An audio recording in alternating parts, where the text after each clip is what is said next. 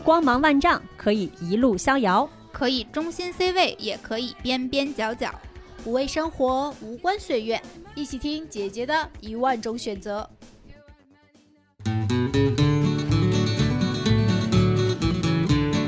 What did you learn in school today, dear little boy of mine? What did you learn in school today, dear little boy of mine?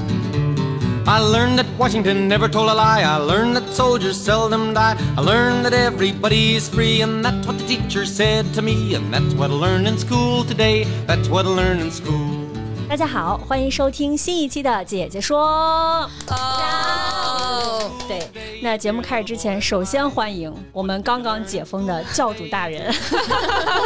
非常开心，外面的空气都是美好的。对，还有我们这个也是前段时间一直在忙工作的穆老师啊，再次回归。嗯，是的，我跟教主一样，然后我们终于没有错过整个的春天，在暮春的时候回来了。对，然后两位我发现一段时间不见，这脸都圆了。呃，确实是这样啦，毕竟在家里隔离，几千块钱的菜也不是白吃的。啊，那我们今天也请来了一位又是重量级的姐姐，然后这个姐姐可能和我们三个人都有点渊源，我觉得可以先让嘉宾跟大家打个招呼吧。嗯嗯，大家好，我是小颖，是一个调查记者。哇，我为什么是这么电视里的职业呢？对，我和莫老师，因为我们是大学同学，我们在大学的时候读的都是新闻专业。后来我是做了记者，做了大概六年，然后莫莫莫老师一直怀揣着一颗做记者的心，对，永不熄灭的新闻理想。对对是的。听到教主要介绍小颖跟我们的认识的时候，其实都特别的激动，感觉要向曾经的理想 再去回看一下，是吗？对 对，嗯，其实调查记者是我觉得最普通的一类人吧，就是他哦可能会是你身边，比如说你去便利店买一瓶饮料，哎，这个收银小姐姐可能就是一个调查记者你们无处不在是这个意思吗？，anywhere，或者说你在。刷这个手机上的 app，然后看一些新闻的时候，你看到一个报道，嗯。哎，但是你可能并不知道这个报道是谁写的，那有可能也是来自一个调查记者。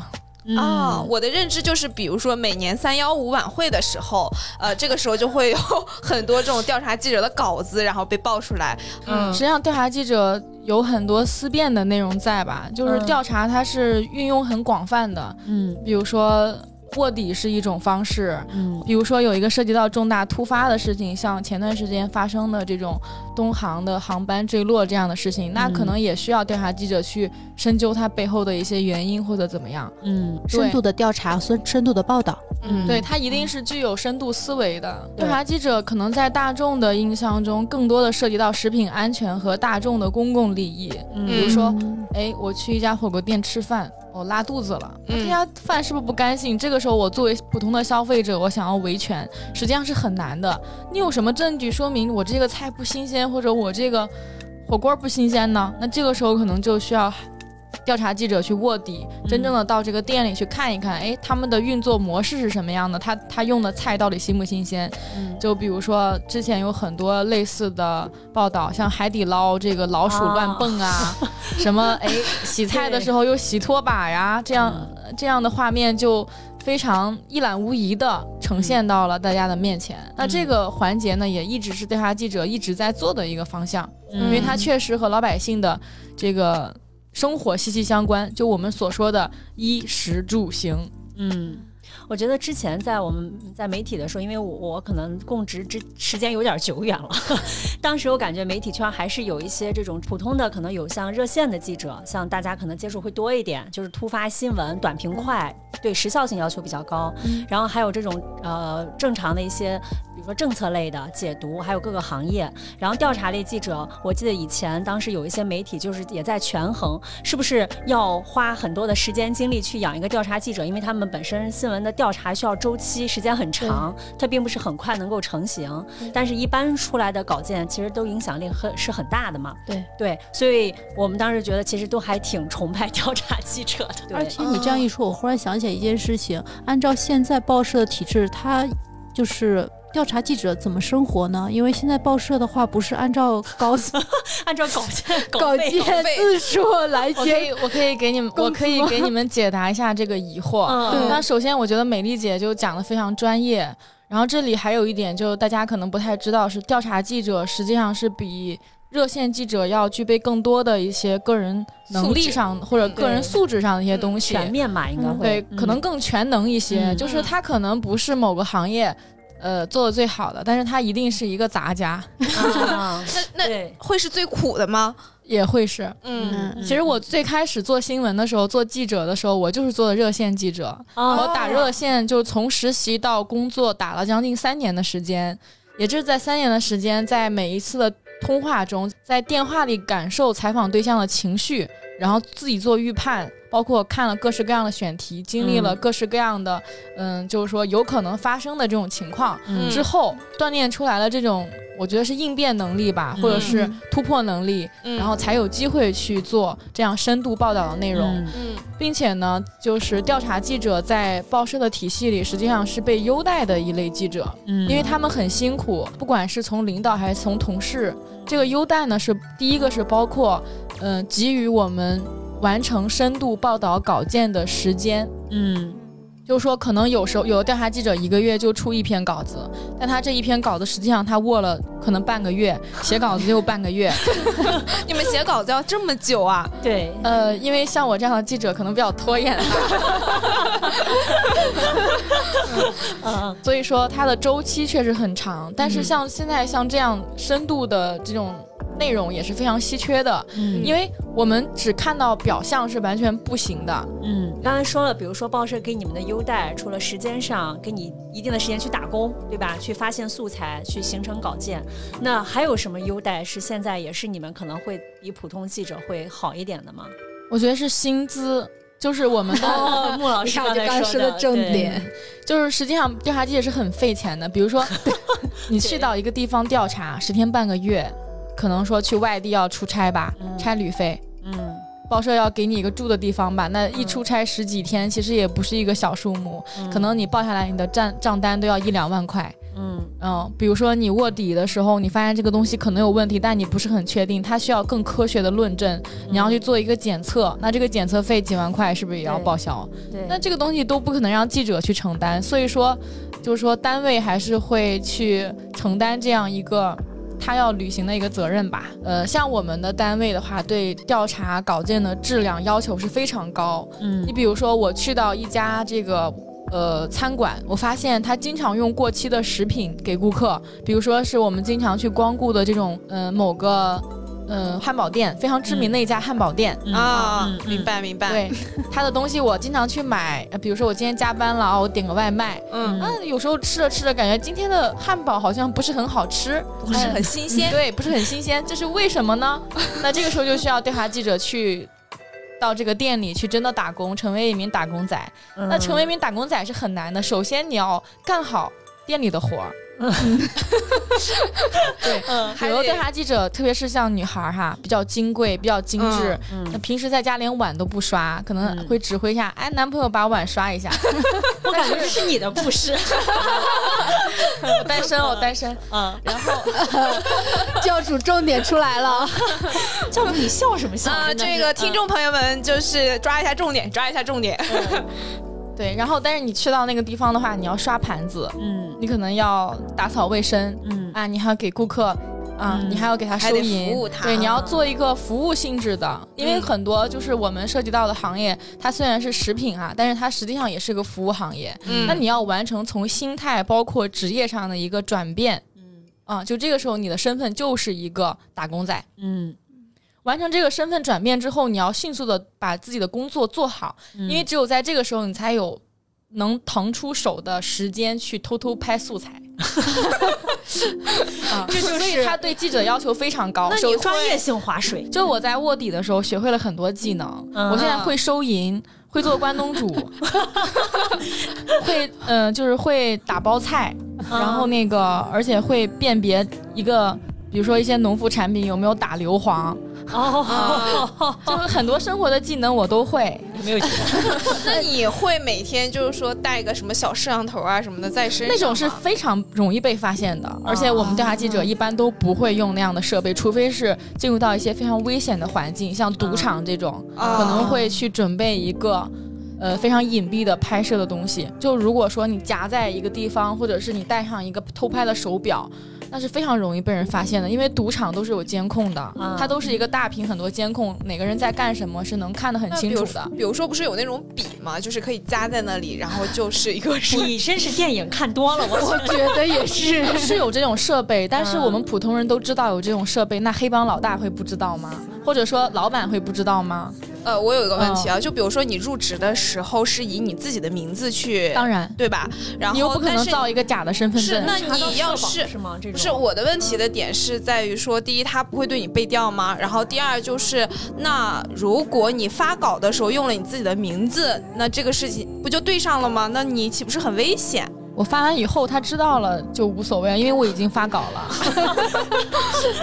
那不会危及到你的什么安全问题就调？查记者最重要的，实际上就是你在做这个工作的时候不要暴露自己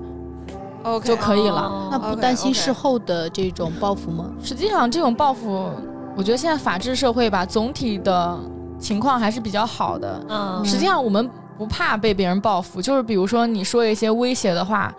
嗯而且有时候大年三十，我甚至还收到过一个采访对象跟我说：“啊，你这个什么不得好死，这种都有收到过。”但是，嗯，其实这种东西对我们来说，我们心理上是可以承受的，嗯是可以承受的，因为毕竟，嗯。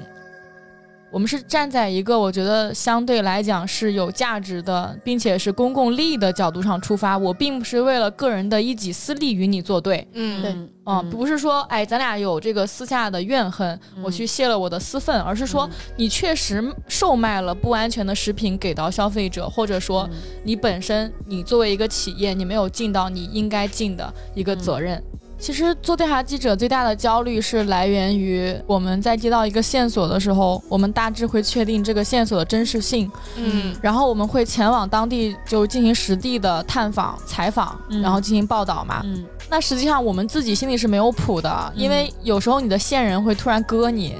啊、啊，就你不太确定我能不能搞定这个采访对象，或者我能不能摸到更深层次的东西。嗯他就需要你在当地去了以后，要做一个社动社会活动家，嗯嗯然后动用你一切的人脉、一切的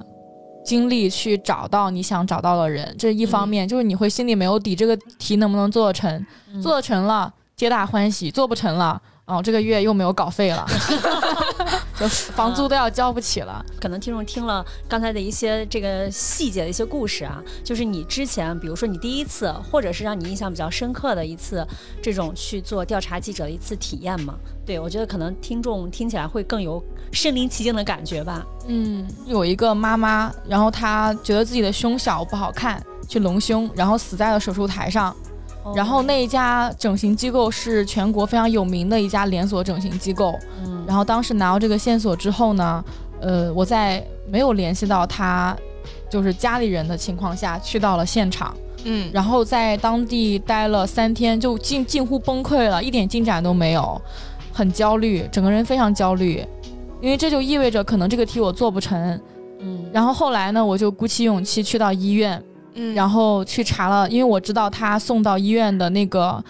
呃当时的时间点，然后我就给他们家里人联系上了，就是他爱人是。非常乐意有媒体关注这个事情的。那他们想达到的情况就是，他们想要这个真相，嗯就是我不希望这个真相被埋没，我们想让更多的人知道这家啊整容机构的存在的一些问题，或者是他们希望这个整形行业能够所带来一些改变。然后那个后来的尸检报告他发给我以后，我看了一下，就显示的是因为这个人他的死亡并不是说是很复杂的一些技术性上的问题，而是他死于类似于麻药过敏这样的问题。哦，就是脂肪栓塞导致的死亡。嗯后来我因为这些术语其实一开始对我来讲都很陌生，嗯嗯，后来我问了一些专家之后才知道是什么。因为他这个死亡的话，其实当时如果呃医院处理得好，及时送去抢救，这个人是大概率是可以救回来的。但是他没有那么好的急救措施。对，而且这个嗯整形医院很恶劣的一点在于，他们当时发生这样事情之后，自己先进行了一个简单的处理，处理不好以后很久才送到医院，就可能是耽误了最佳抢救的时间。我们当时把整个整个事件用一个时间线，包括监控都还原了出来，而且事发之后，卫健委去调查，嗯，这个医院还试图毁坏监控，但他家里人就非常强势，去把他爱人去把监控保护了下来。嗯然后把那个监控找技术人员给恢复了。所以她老公真的，我觉得是非常 nice 的一个丈夫，嗯也是在这次采访里让我很感动的一个环节。如果没有她老公的坚持，可能她家里人连她到底是怎么死亡的，可能要过很久才知道。嗯，嗯。我感觉就是听下来，好像就是有点像我们看那些什么悬疑剧，哎，对对对对，哎，我小的时候特别爱什么重案，什么重法医对秦明对对对，重案六组，就那个暴露年龄哎，哎，我真的特别喜欢看，然后就是法医的那个我小时候也挺喜欢看的。对，然后嗯，就看那些警察去一按照那个线索一点一点一点去把那个东西对追究到其实我们调查的方法里还有一点很重要，就是我们会更多的，就除了当事人所说的多采嗯。当事人去交叉信源之外，嗯。会更依赖于现在技术手段能看到的一些客观的东西。嗯。啊，呃比如家属质疑整形医院没有把他及时送去抢救，嗯。那我们就要通过梳理时间线去判断他说的是不是真的。嗯。那这个参考的东西可能就是监控，这也是为什么他的爱人一定要保护那个监控。嗯。但是我感觉可能是不是也不是每一次都会这么顺利啊？对，啊、因为他是一个家庭条件很好的人，大部分的老百姓他家庭条件没有那么好。嗯而且我一直有一个观点，就是在所有我们所接触到的可能是悲剧当中的，或者我们认为它并不是一个好的事情发生的当事人的家属，我们在跟他们沟通和交流的时候，我们其实一直有这样一种心态，就是我觉得。嗯，作为记者嘛，你想从我这里了解到这个事情，就是比如说各方面会大概率怎么样处理，我是完全都可以告诉他。嗯，因为这样的事情，就是我觉得这种不幸落在他头上，一辈子可能也就这一次，他是没有处理这些事情的经验的，嗯他也没有这个应急的经验。是的，嗯但是作为记者的话，我们一年我们看过十几例甚至上百例这样的事情，嗯，接触的像他这样的当事人是很多的。嗯我们实际上。在除了完成我们自己本职的工作，就是报道新闻以外，我们更希望在情感上给予他们一定的支持与力量。嗯告诉他怎样做可以让活着的人得到一个利益的最大化，或者说，我们认为那样是最好的一种方式。嗯当然，有些人他是接受，他愿意信任你；有些人不接受，他认为这样是一种伤痛。嗯，作为记者的话，我们实际上是都能够理解的。但是我有一个观点就是。呃，其实我真的希望大家对记者能多一些认同感，因为大部分的记者都是挺好的，我觉得。当然，不对。乏社会上有一些嗯。呃，记者很坏啊，他比如他报道收钱，所以这里也想友情提示一下大家，所有找你要报道经费的记者都是假记者和坏记者，对，真正的记者是他是无偿无私的帮助你，并且不带任何的呃价值或者利益的。嗯，去帮助你。是的，是的，至少这个是不一定是公益的，对他一定是免费的。你要记住，让你转钱转账的人都是骗子。我们怎么突然上了一篇防诈骗课程？因为我前段时间看到一个新闻，一个嗯阿姨在一个网站上就说嗯找到了一个什么记者帮她发文章可以，然后说她给了八千多块吧。我当时觉得很震惊，我说怎么现在还会有人相信花钱就能办事儿，不花钱就办不了事情呢？就是当然，这种报道资源向你倾斜，一定是你的事情会有一定的社会价值或者报道嗯意义才可以。我觉得这个地方大家就是没有那么足够的相信记者，是不是有一个点是，呃，就像你刚才在说那种侦探剧啊，或者说那种法证啊，就是大家会想到法证先锋啊，想到中央六组啊，想到这个相关的这些事情，它有足够多的影视作品或者让大家去熟悉去了解。但是我刚才想了一下，好像没太有记者有关的这种。作品，所以大家其实对这个行业整体来讲是相对陌生的。对，做我们这个行业，其实有时候还会有委屈，就是很多人会认为我们去接近他是有自己的利益和目的在，然后会觉得我们就是为了流量，完全没有下限。其实我们发稿子是有很严格的流程的，就三审三校是最基本的。嗯包括我们所写出来的每一句话，我们都会去尽力的去保证它的客观性。就刚刚讲到嘛，就我们比如说暗访一家餐饮店，我发现他用过期食品，我不会发现一次就把它写在稿子里。为什么要一定握半个月甚至一个月的时间呢？那就是给双方一个空间和时间，我要看一看它是常态化。是不是常态化的。嗯如果常态化的一种操作，我觉得这个是消费者或者是你作为一个店家都不能够被接受的。嗯啊，这就是我刚才提到的一个交叉印证，包括一种真实性。那这也是调查非常难的地方。嗯难点就在于我们的要求是更高的。这个这个难点还有一点就是活儿不仅得干得好，这个还得高效，然后高效完了之后呢，还得划水再去拍这个素材。就很多嗯隐秘的事情是他在信任你，确定把你当成他的店员他会告诉你。那如果他信任你的这个时间特别久呢？比如说他可能信任你需要有一个多月的时间，那你岂不是在那得一直握一直握握到他信任你为止一？般不会遇到这种情况，很快速取得别人的信任。那你这个能力还是非常强的。因为我们首先。去到那个地方，第一件事情并不是到处找人问问采访，哎，这儿有没有事儿啊？嘿，哎，这他们这儿是不是老用过期食品啊？别人啊肯定会怀疑你啊！我这个人我不是条子就是那什么，就是就是来就是是不是记者呀？因为临近三月了嘛，大家都有一种啊共识。对对对，毕竟三幺五就是各大企业然后盯着这个央视报道的时刻啊。对，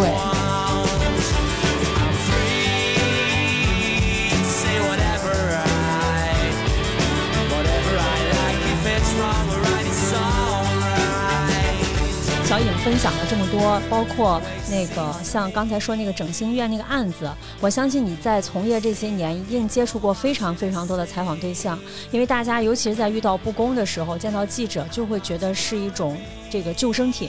但是最后的结果。并不一定都像刚才那样，就是一个比较圆满的结果。可能一故事本身会峰回路转，然后其次就是，也许你没有达到对方期望的那种结果，你会感觉特别的无力。我觉得美丽姐真的问到心坎儿上了，确实有，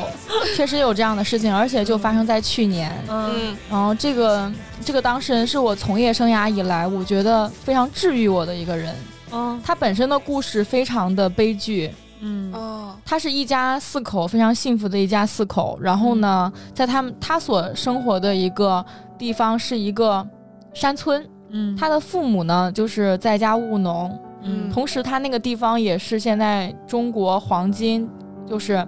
金矿。储存含量最高的一个地方，嗯那边有很多很多的金矿山，就是上世纪九十年代那时候是全民采金，全民采金的时候就是采金是吗？采金、掘金、啊疯狂掘金的时代 是。有那么一个时间段。嗯对，就是几乎人人都知道怎么样去，就是把金子给搞出来。嗯当时用的方法叫堆沁法，嗯就是会用到一种化学物品叫做氰化物，嗯那个是非常，那个是一个剧剧毒化学物，对，是人沾一点点就死掉的那种。嗯，然后它会在一种条件下分解出来氢氰酸，氢氰酸这个东西就人闻了以后，可能三秒就倒地哇啊。我为什么解释这个是后面的故事就可能涉及到这个问题。嗯然后呢，它的父亲呢那天也是，就大儿子回来省亲，和刚刚结了婚的媳妇儿一起回来了。嗯然后他父亲就去找牛，那天还是他外婆的生日，就一家人准备去给外婆过生日。他儿子从城里买了蛋糕回来，发现父亲好久都没有回来，就嗯开着车拉着母亲去找父亲，看到在一个山脚下看到父亲的摩托车，就猜想父亲一定是上山去了，嗯因为那个山坡上还有牛蹄印嘛。嗯然后他们就上到一个矿洞里，那个矿洞可能刚刚刚被扒开，就是呃一些留下来的矿山会被一些不法分子给盯上去洗洞。洗洞是什么意思？洗洞的意思就是这个矿可能它有一个金矿带，嗯、那么根据它品金矿品质的高低，品质就是说，比如说我这一吨矿有大概能提出来多少金子，这个品质、品质越高的话，这个金量越高含金量越高，嗯我们大致就可以这样理解。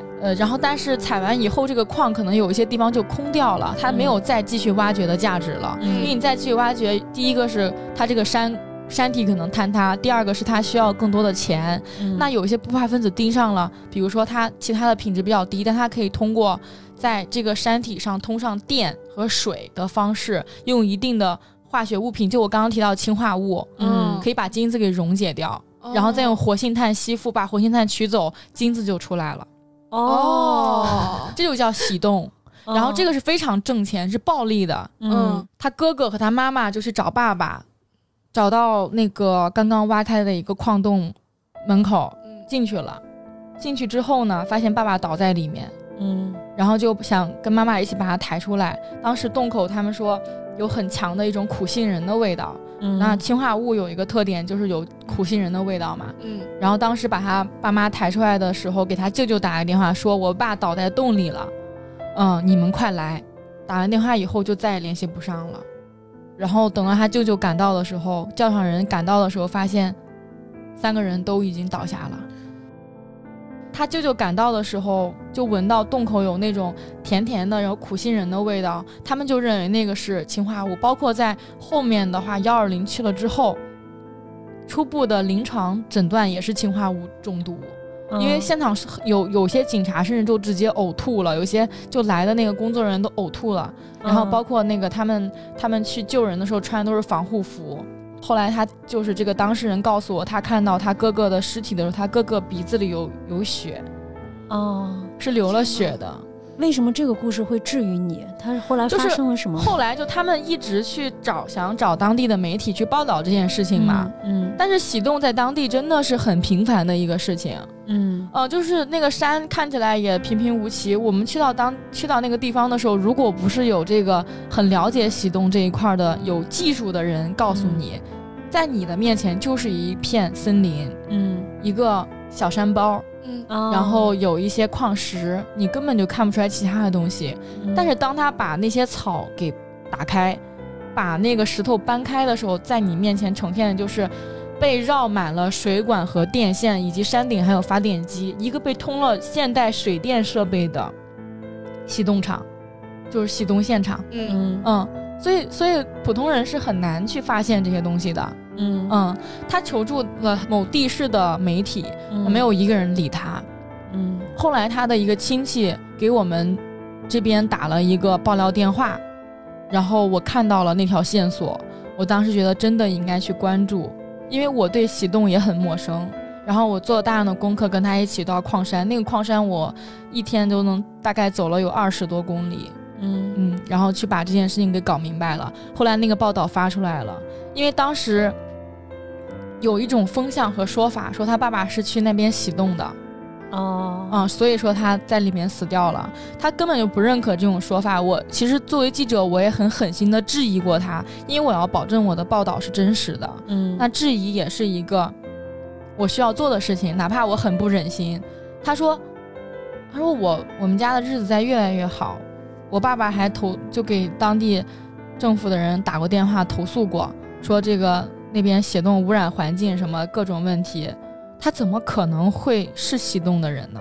嗯嗯，因为后来，而且如果知道是喜洞有毒的话，我哥哥和我妈妈怎么又会进去呢？他本来是一个幸福的一家四口，一瞬间这样一个变故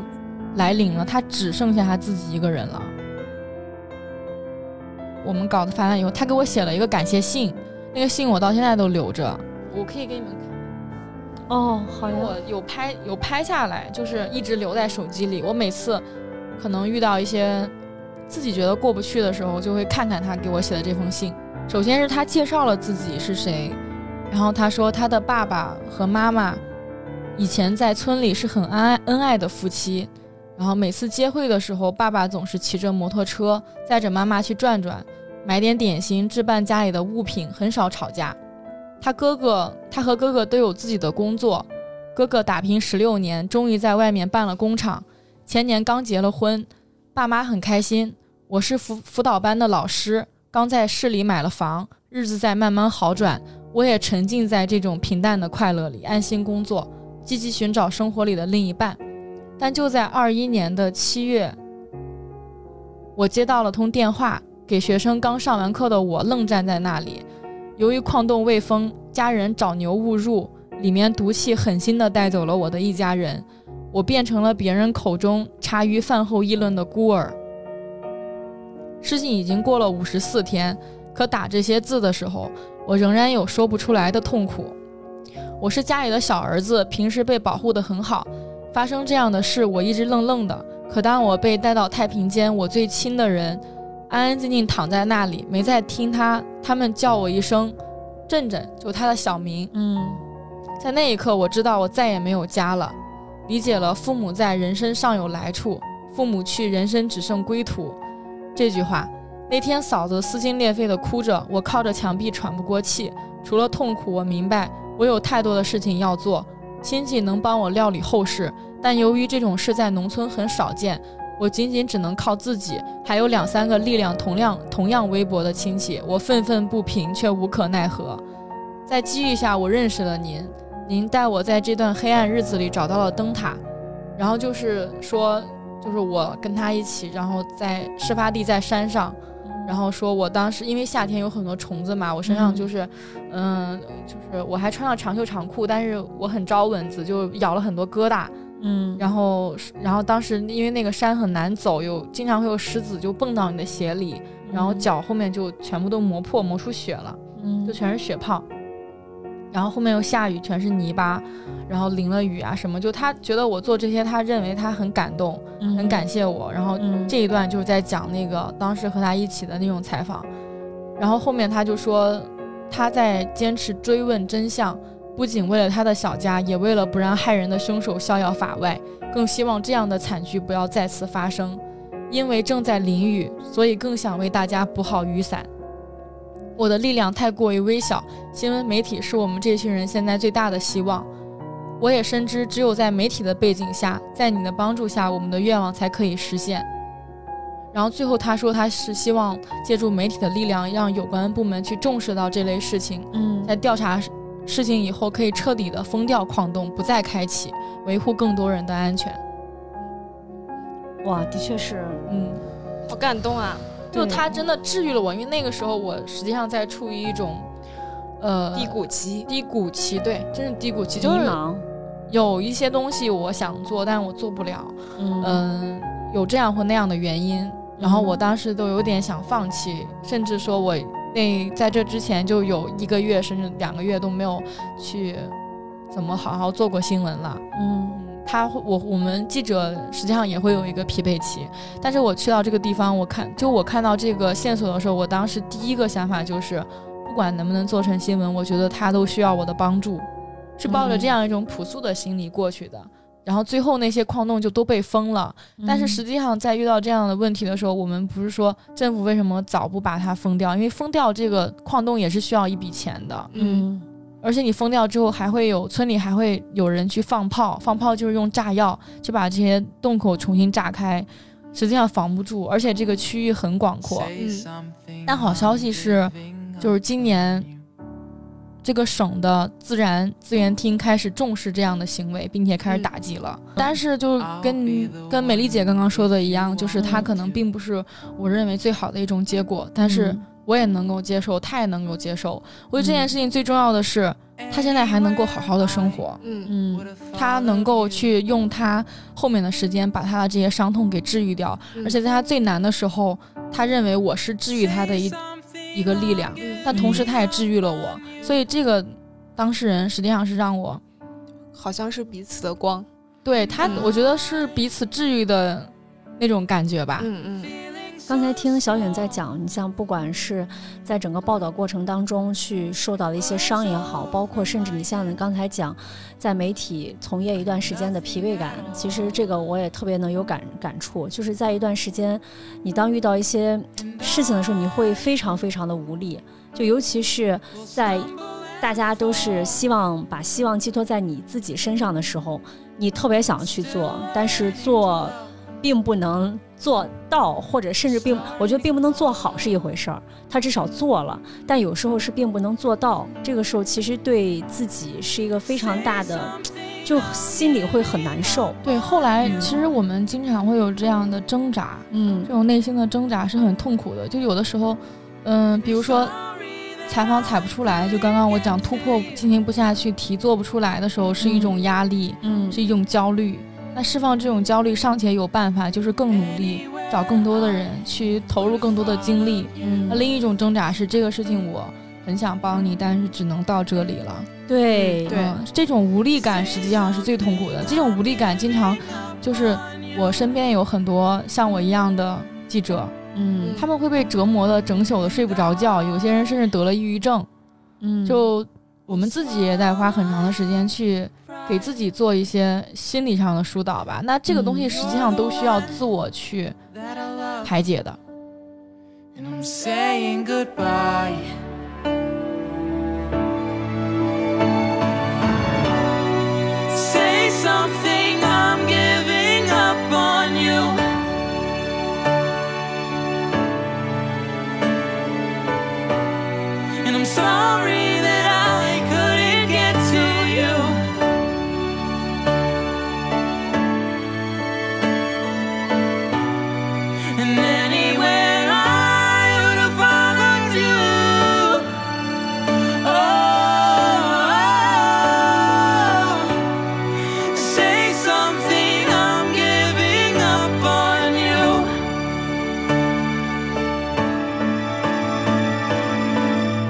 在做这个记者的过程当中，有遇到什么身体上的危害吗？呃，比如说调查一些线索的时候，会有危及生命。当然会有，记者也会被很粗粗鲁的对待的时候，嗯然后每个人也都有被粗鲁对待的时候。嗯啊，我们想要的一种社会公平不并不可能，或者是一种法治上的健全，并不可能时时刻刻都存在。嗯那一定是有不公的时候存在的。嗯但我觉得呢，记就是你去调查一些事情的时候，我们当然最大限度的希望我们不被别人发现我们是个记者，嗯所以我们会非常的低调。嗯嗯，然后另一方面就是会肯定会以自己的安全为先的。嗯嗯，紧急时刻确实有，但是没有电视剧那么夸张，比如说断胳膊马上要断胳膊断腿了，浑身是血那种，嗯倒是没有的。嗯嗯，我觉得最惊险的可能就是有一次，就是采访一个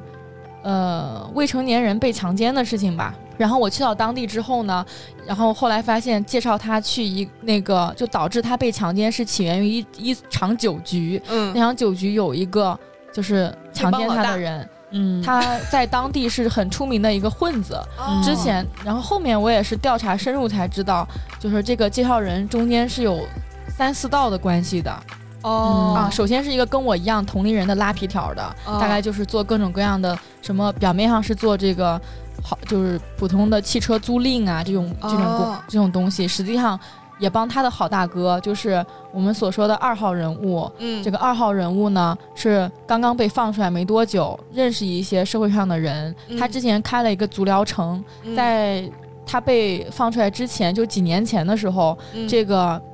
和我同龄的这个一号一号的这个人，嗯他是这个二号开的足浴店的门童，就是哦那种小司前台服务员。然后大哥出来了，说你帮我找一小姑娘呗。嗯然后我今天有一个大哥特别厉害，在咱们当地、嗯啊，然后那个一块儿陪着他吃个饭，让他开心开心。嗯然后就把那个人叫出来了。嗯那女孩呢有男朋友，嗯而且他很不愿意，后来是开车强行，就你不给我面子，你竟然敢割我，把他强行带了过去，嗯就当她的面打她的男朋友，说你今天走也走，不走也得走，就把她给叫过去了。然后饭局上的这个女孩不胜酒力，就喝多了，后面就跟这个男人发生了关系。嗯这个男人是一个快四就是四十岁左右的一个人吧，然后这个女孩呢才十三岁，十三岁十四岁那个样子。就是其他的细节很多就不多说了，但是当时我去调查这个案子的时候，只有我一个人，然后我去到这个城市也是陌生的，也不认识任何人，但是后来我大概了解一下，想到就可能是有很多这样的人被他们，就是比如说有这样的哥哥姐姐带着这样的小妹妹，嗯。啊，去社会上混，嗯甚至有有他们当地还有一条宾馆，一条街都是，就是可以供他们睡觉的地方，就是他们夜不归宿。对它有点嗯像是社会治理的问题。然后也是在那次采访里，我学会了抽烟，一天要抽掉三包烟，抽到啊，抽到我嗓子都哑了。每天回到酒店以后，我就第一件事情就洗个澡，然后赶紧睡觉。就是呼吸中都感觉自己带着烟味儿，因为他们那帮人就是烟不断的，三包烟并不全是我抽的哈，哦就有时候也会发给他们，嗯就烟就是互相发的，嘿兄弟哥们儿就这样，嗯，嗯 大概这个意思吧。嗯然后直到我的，就是我了解了这个女孩和她的朋友，包括他们所经历的很多事情之后，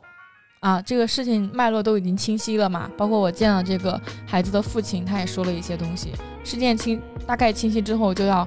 知道那这个人到底是谁。想要追问这个人是谁的话，就只能找到那个一号，嗯。就是拉皮条的，呃，可以这么理解吧，嗯。有点像拉皮条，但他认为他不是，他认为他只是叫一个妹妹陪大哥去喝个酒，然后他跟我约到一个 KTV 里，嗯。然后叫了就他们那边经常喝的一种酒叫动力火车，是一种鸡尾酒。啊，啊就是不怎么就是看起来五颜六色，但是后劲儿很大，啊是洋酒。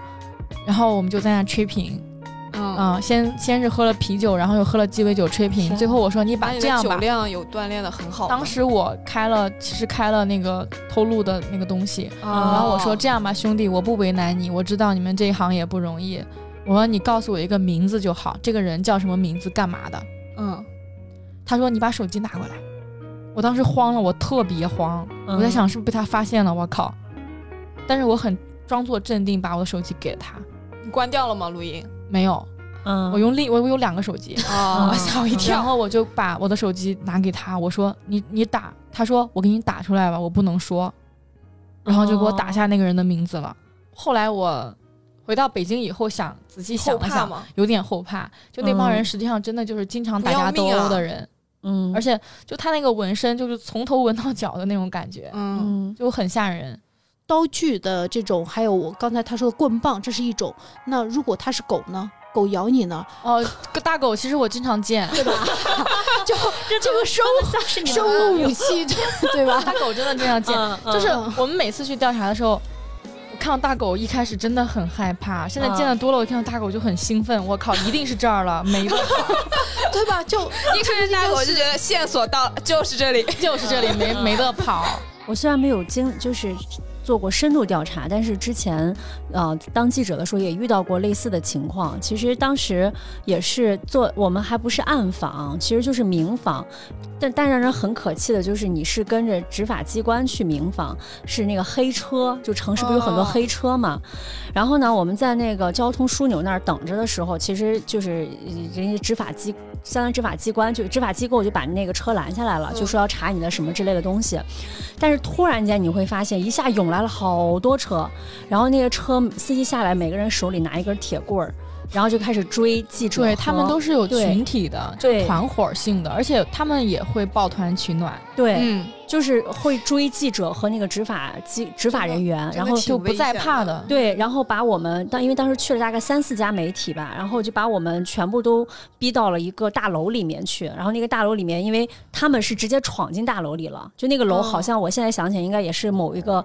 反正也是一个行政机构的一个大楼吧，就嗯冲进去，然后拿着那个铁棍儿在敲那个墙，就类似于都给我出来，就类似于这种。然后我记得很清楚，我和另外一个小姑娘就躲到了男厕所里面去，然后也不知道为什么没躲女厕所，就 躲到了男厕所里面去，在里面给报社打了电话，然后后来报社打了幺幺零，因为我我没法说话嘛，就只能发那个信息，当时还是当年还是 QQ 啊，发 QQ，然后给我们主任说我们被困在这儿了，然后那个那些人就一直每层楼每层楼的搜，你就跟看那电影，那真的有点像电影，然后拿那个铁棍就敲门搜，对，就很可怕，然后打电话发微信发 QQ 赶紧说我说我们被困在这儿了，然后说说你们等一下，然后报社打了幺幺零，后来幺幺零警察来了把我们给带出去的，那人生都这么精彩，就其实我这都嗯小影那个这应该是暗访，我十多觉得年前吧，对是吧？对对，嗯。十多年前，对，十多年前像这种亡命之徒是有的，对好因为他像就是又暴露了自己的年龄。就是没有，因为他们那因为那个时候的人，他 就是因为那个时候的人，他法律意识实际上比较淡薄，对他不知道这个行为会带来什么样的后果。嗯，对现在的人都很精啊，你什么法条网上一查都知道了，所以反而相对的要安全了。就有一些人他的反侦查能力很强，哦对对这些人是很聪明的，他并不是说像个小绵羊一样乖乖的，哎。你就过来了，好了，抓我吧。他不是这样，他会跑，他会有一个周旋的过程。对而且他们自己的设备也很先进对，BB 机、对讲机、监控，你在哪里进入到我的区域，我都能看得见。这也是为什么就老百姓不理解，靠，你怎么抓不到人啊？实际上不是这样的，他他们自己也有这些设备的。你有受到过这种威胁吗？说实话，现在法治社会，我是比较，我对这个我是比较理想化的一个人。嗯我是相信大绝大这个世界上的绝大多数人都是好人，有一部分很坏很坏的人可能就在牢里了。就不会让我遇到这个嗯概率，我认为是很小的。嗯至少现在来讲，对我来说是这样。嗯小雨，我觉就他得这个不太像你啊。如果说我们这种不没有做过社会调查记者，就没有做调查记者，对于社会的很多的认知。就是更更多停留在书面上，更多停留在我们周围的这样的一个相对安逸一些的这样的一个环境中的。那就像你刚说，就这个掘金的时候，我第一反应是狗头金，你知道吗？就是一个很美好的一个想象的词。嗯但是，一下你说到那个矿洞洗洞的时候，我真的是脑子都懵了，一下就懵掉了。但是嗯你看到了这么多黑暗的是吗？对黑暗的无奈的事儿无还在奈的、相信无力的这些事情，你竟然第一反应是世界上绝大多数是好人，嗯。就我觉得很坏的人，他不是通过暴力，他是通过一些让你不可抗的啊，对，东西去控制你，那对，如果是这才是很坏的人。对，对，反而暴力的威胁是嗯。最低级的，嗯。是那些可能他一个老，可能是一个人他被逼到绝境了，嗯他去采用一种极端的方式去报复社会，怎样？嗯我们当然要对他予以谴责，嗯但是呢。每一个人他的一个行为背后，就是做记者久了，见的人多了以后，会更包容，嗯用包容的心态去看待每一个人，我都能理解他们，理解他们的苦衷。甚至有时候，这个采访对象坐在我对面，他跟我说了巴拉巴拉说了一大堆，我明确的知道他要利用我，或者他想利用媒体帮他完成一些事情，对，但我都欣然接受，因为我觉得，嗯，怎么说呢？他认为是一种利用，但是我们可以从中看到一些涉及到公共公共价值的部分。嗯，这个东西就是记者的一个专业性的一个行为。那我可能要来问一个问题啊，嗯就是相对扎心一点儿，我估计也是大家会比较想知道的一个问题，嗯，就是最近的这种公共事件会很多，不管是涉及到我们日常生活的，还是更大层面的，就是大家都会在讨论，形成一种舆论，就是调查记者去哪儿了？就是现在还能找到他们吗？对，嗯就是。就是为什么我们再也看不到过去像我们知道那几家媒体会出的那些轰动型的，或者说更让我们觉得会会带来阳光型的内容的深度深度报道呢？就是你说出那个名字，所有人都会信你。对对，啊，就是那也是我们入这行的理想之光。殿堂级的前辈们，就我也会经常的去，我经常的会去看他们的稿子，甚至说到一种崇拜到一种什么地步，或者向往到一种什么地步呢？我会把他的稿子给一字一句的抄下来，嗯然后我知道，就是可能美丽姐就想说的，可能是这次上海疫情，包括上包括此前的东航事件、东航坠机事件这两件事情，都是不断在自媒体的阵营下刷新着我们的痛点，并且很戳很戳你的心的那种。嗯。那记者们去哪儿了呢？实际上，这也是我想讲的一点，就是我真的希望大家能多给记者一些包容，因为我们知道有一些平台上，实际上很多的网友，你看起来他是一个网友，你觉得他说一些话很伤人心，可能他就不是一个真的人，他可能是用来刷评论的一个工具，嗯嗯、但是这些东西会影响到每一个人，就包括有一些媒体他自己都会陷入到一种困境当中，就别人开始不相信他，他的公信力也会变弱。嗯那这个时候，对于媒体来讲，实际上他在遇到这种大的公共事件的时候，他也会很很为难，就是我要安，我要更安全的表达。那更安全的一个大背景就是这些事情可能我做不了了。嗯就像上海有很多优秀的媒体，那个时候在都市报遍地开花的时候，上海也涌出过很多优秀的媒体，他们也曾经做过很多漂亮的稿子，很多让大家心头一暖，或者说让大家了解到更多真相的稿子。嗯那上海疫情这些媒体去哪儿了呢？嗯这些问题，我觉得我们是需要思考的。做这件事情的初衷就是我们希望我们的一种责任感，嗯我们用我们的品质去履行我们的责任感，或者我们作为一个记者的义务。这当然是不是空话或者大话，是就是我们每一个人所有的新闻理想。嗯现在这个理想是我们已经没有这个土壤了，那理想的种子还会发芽吗？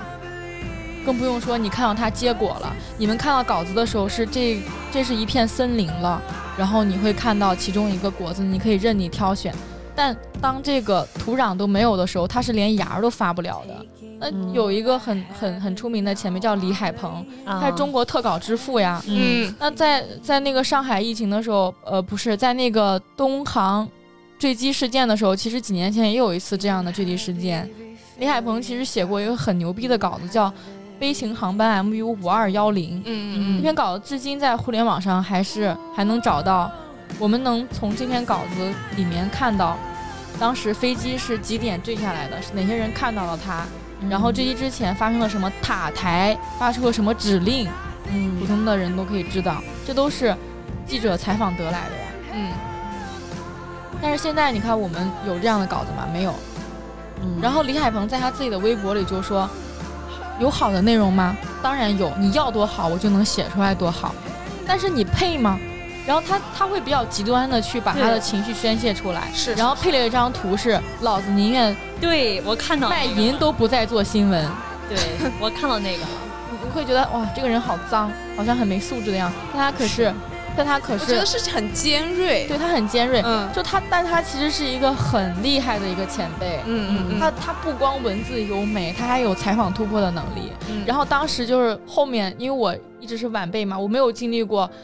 媒体的黄金时期，但是我非常向往，我经常会嗯很喜欢听那些前辈们的故事。嗯他就说当时有一个很有趣的，就是当时不是也叫以春空空空难嘛，嗯嗯嗯然后在那个地方的时候，有一个记者就被抓包了，就采访被抓包了，就说你是哪哪个单位的？就是当地的那个官员嘛，说你是哪个单位、哪个单位的？好熟悉的疑你还要不要你还要你你你这样搞，你还要不要工作了？嗯，那个人说，我都当记者了，我还要什么前途？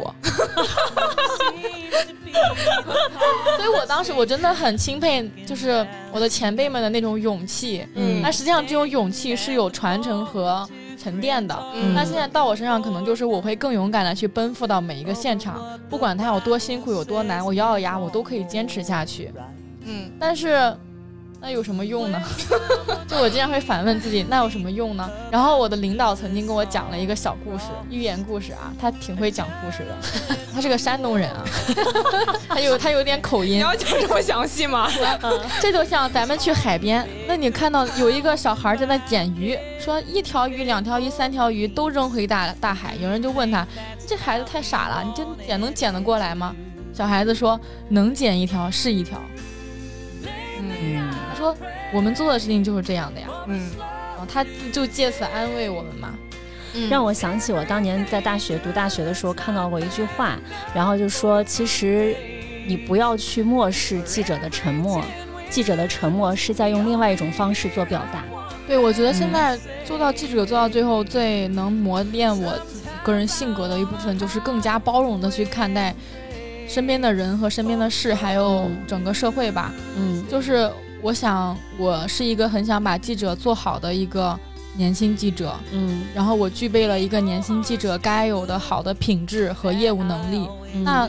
其他的行业，在我们不太了解那些行业里，实际上也是有这样一些人在的。是的就是因为这样的人、这样的信念，我们这个社会才会有一些让你、让我们能够互相治愈的力量。嗯所以我们还是要相信，就是像小孩子觉得一定会有，小男孩觉得一定有奥特曼一样，相信有光。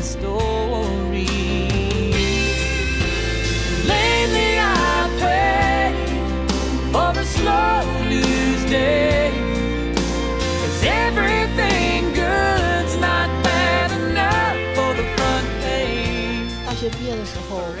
后班里面可能有三分之一的人没有从事新闻，嗯毕业三年以后，可能只有三分之一的人还在做新闻。毕业十年以后，可能班里面一个班不到三个还在做新闻。我们同学都在说一句话，说说做新闻是很吃理想的。其实吃理想的不是新闻，是做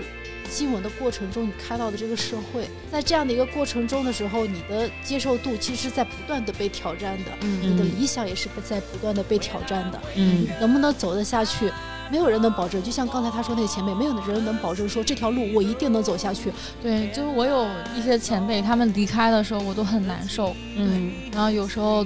走在路上，走在同一条大街上的时候，想到我们曾经在这儿还聊过一个稿子，都会很失落。但是嗯现在我就能更，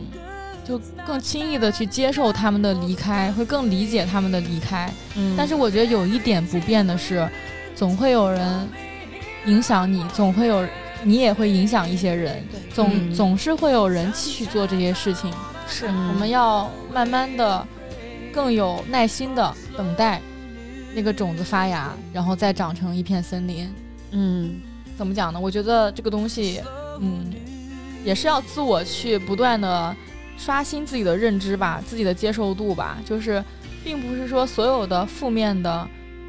情绪或者说负面的异地监督的报道才是好报道，嗯，还有很多我们所看不见的，需要媒体去传播的一些善意、感动、真诚、美好的品德，也需要媒体去传播、去报道。而且刚才节目之前，小颖不是也说嘛，说现在就是有时候为了让一篇稿件能够出去，他们也会同行之间同心协力，都是战友情。我我我听下来，其实这一期感触还挺深的，因为我接触过的记者还真的是非常非常多，因为我的这个行业属性哈，对，然后给我们留点记者吧，给我们留点好记者吧。不是我想说他们是。都找你找对象嘛，当然是找 工找工作啦。对啊，对，但是就是怎么说呢？就不管说党央媒体系啊，还是一些大众媒体啊，就是我发现他们都有一个共同的底线，就是去去做那个记者的理想，都是最开始都是不就是种子发芽，可能都是在不同的时间阶段，但是最终都变成了一名记者。那可能离开也是因为各种各样的原因，但是。在最开始接触的时候，他们都是因为一个理想进去的啊、我发现几乎每一个记者都是有一个理想与光，然后把他们支持支撑着，然后到了这个行业。一开始我就很讨厌人家跟我说新新闻理闻想，说你是一个很有新闻理想的人，我说你才有理想，你全家人都有新闻理想，我们就是内心很抗拒这个事情。所以它就像什么呢？我就举个例子啊，我们用抽象的概念来讲，就像西西弗斯被罚着推一个石头上山，啊他永远推不上去。理想这个东西真的但是这样。是嗯，西西弗斯在石头落下以后，他又永远的要把石头推上去。推上去，他一直在做无用功，嗯从结果来看，他一直在做无用功，但他做这件事情本身形成了一个符号或者一种意义。对，嗯而且现在虽然现在也就是也没有那么糟啦，就是我们嗯，就很多媒体还是有空间的，所以我们在有一些我们无能为力的事情的上面，或者我们有线索的时候，嗯，各种各样的原因吧，可能就比如说，哎，暂时就是做不了。嗯，或者是我们感觉我们这边没那么感兴趣，就我们也会有自己的选题判断嘛，那我们就嗯。转给其他的同行，我们会把所有的采访的资源都给到他们，就共享。对共享，嗯。然后我们觉得有人能发出来就是最好的，不管是嗯自媒体还是媒体，我觉得嗯只要是你在认真的做这件事情，你核实了它的真实性，你客观的去表达了，那在我们心里就是你就是最你就是当之无愧的无冕之王。嗯好，，OK，那我们今天是一期。哈，难以表达的一期，对情绪很难一情绪句话感觉高高低低。对，但是我觉得我们都有非常深的一些感触吧。嗯嗯，我们也希望就是在听这期节目的朋友们，然后能够更加的，首先更加的对这个行业有所了解，嗯并且对这个从业者能够有更多的这种尊重和包容。嗯嗯，然后也希我们其实也抱以更大的期待，是希望这片土壤真的能够再发芽吧。嗯嗯，好吧，行，那谢谢大家收听本期的姐姐说，也欢迎大家在各大音频平台关注和订阅我们，然后也可以在微信公众号搜索“姐姐说 FM”，加入我们的精神股东群。嗯，嗯，好，那我们今天节目就先聊到这儿吧，也谢谢小颖。嗯，谢谢小颖，拜拜，谢谢大家再见